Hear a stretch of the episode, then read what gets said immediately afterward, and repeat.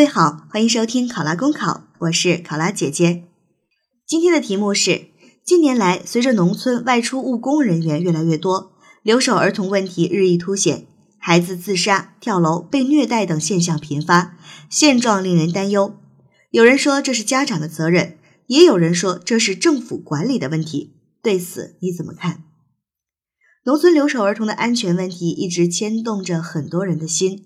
那这样一个事情，让我们谈谈自己的看法。我们可以从多方面、多角度去考虑一下留守儿童的安全问题。这里面一定会有家长的责任，那当然也会有政府的问题。而除了这两者之外呢，我们的学校、我们的社会，是不是也应该共同为留守儿童的安全做出一些自己的努力呢？好，现在考生开始答题。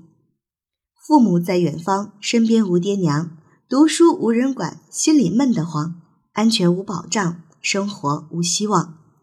这则顺口溜反映出了许多留守儿童的生存现状。随着农村外出务工人员的增多，留守儿童的生存状况和心理问题也进入了大众的视野。留守儿童状况层出不穷，令人揪心。我认为出现这些问题，无论是家长还是政府以及学校都有责任。不能简单的将其归结到一方的头上。我国不同区域的经济发展很不平衡，农村人地矛盾尖锐是造成这些问题的主要原因。而孩子父母由于经济等因素外出打工，对孩子缺乏监管教育；而孩子的祖辈呢，由于身体等原因，可能无法周到的照顾好孩子。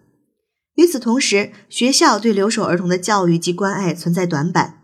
政府的社会管理职责的缺失，对弱势群体的关爱不够等等，也都是造成留守儿童种种问题频发的原因。面对留守儿童这个特殊的群体，为了使农村的留守儿童都能够接受良好的教育，身心健康成长，必须要构建一个政府、社会、家庭、学校四位一体的良好教育格局。一是政府要开展调研，探索留守儿童教育与管理的新路。建立健全政策机制，从入学教育、学校建设、户籍管理等多个方面健全政策和制度，逐步解决进城务工农民子女进城就学的问题，从根本上杜绝城市学校对流动儿童歧视性的待遇，确保他们的教育能以流入地的政府管理为主，与全日制的公办学校为主。这个政策的落实。解决一些有条件携带子女到城市读书的这些父母们的后顾之忧。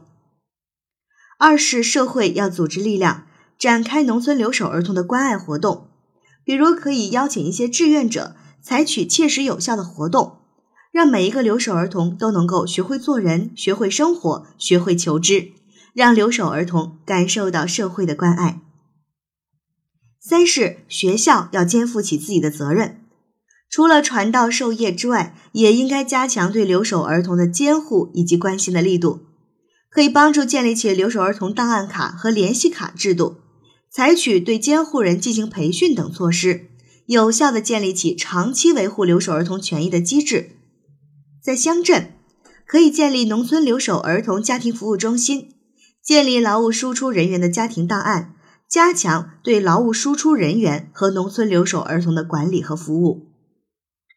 四是作为留守儿童的家长，即便是由于这样或那样的原因不能够陪伴在孩子身边，也可以通过电话、视频、网络等方式加强和孩子的交流和联系。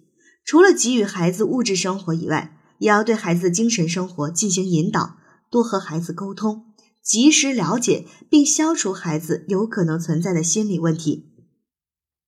最后，还要加强发展农村的产业。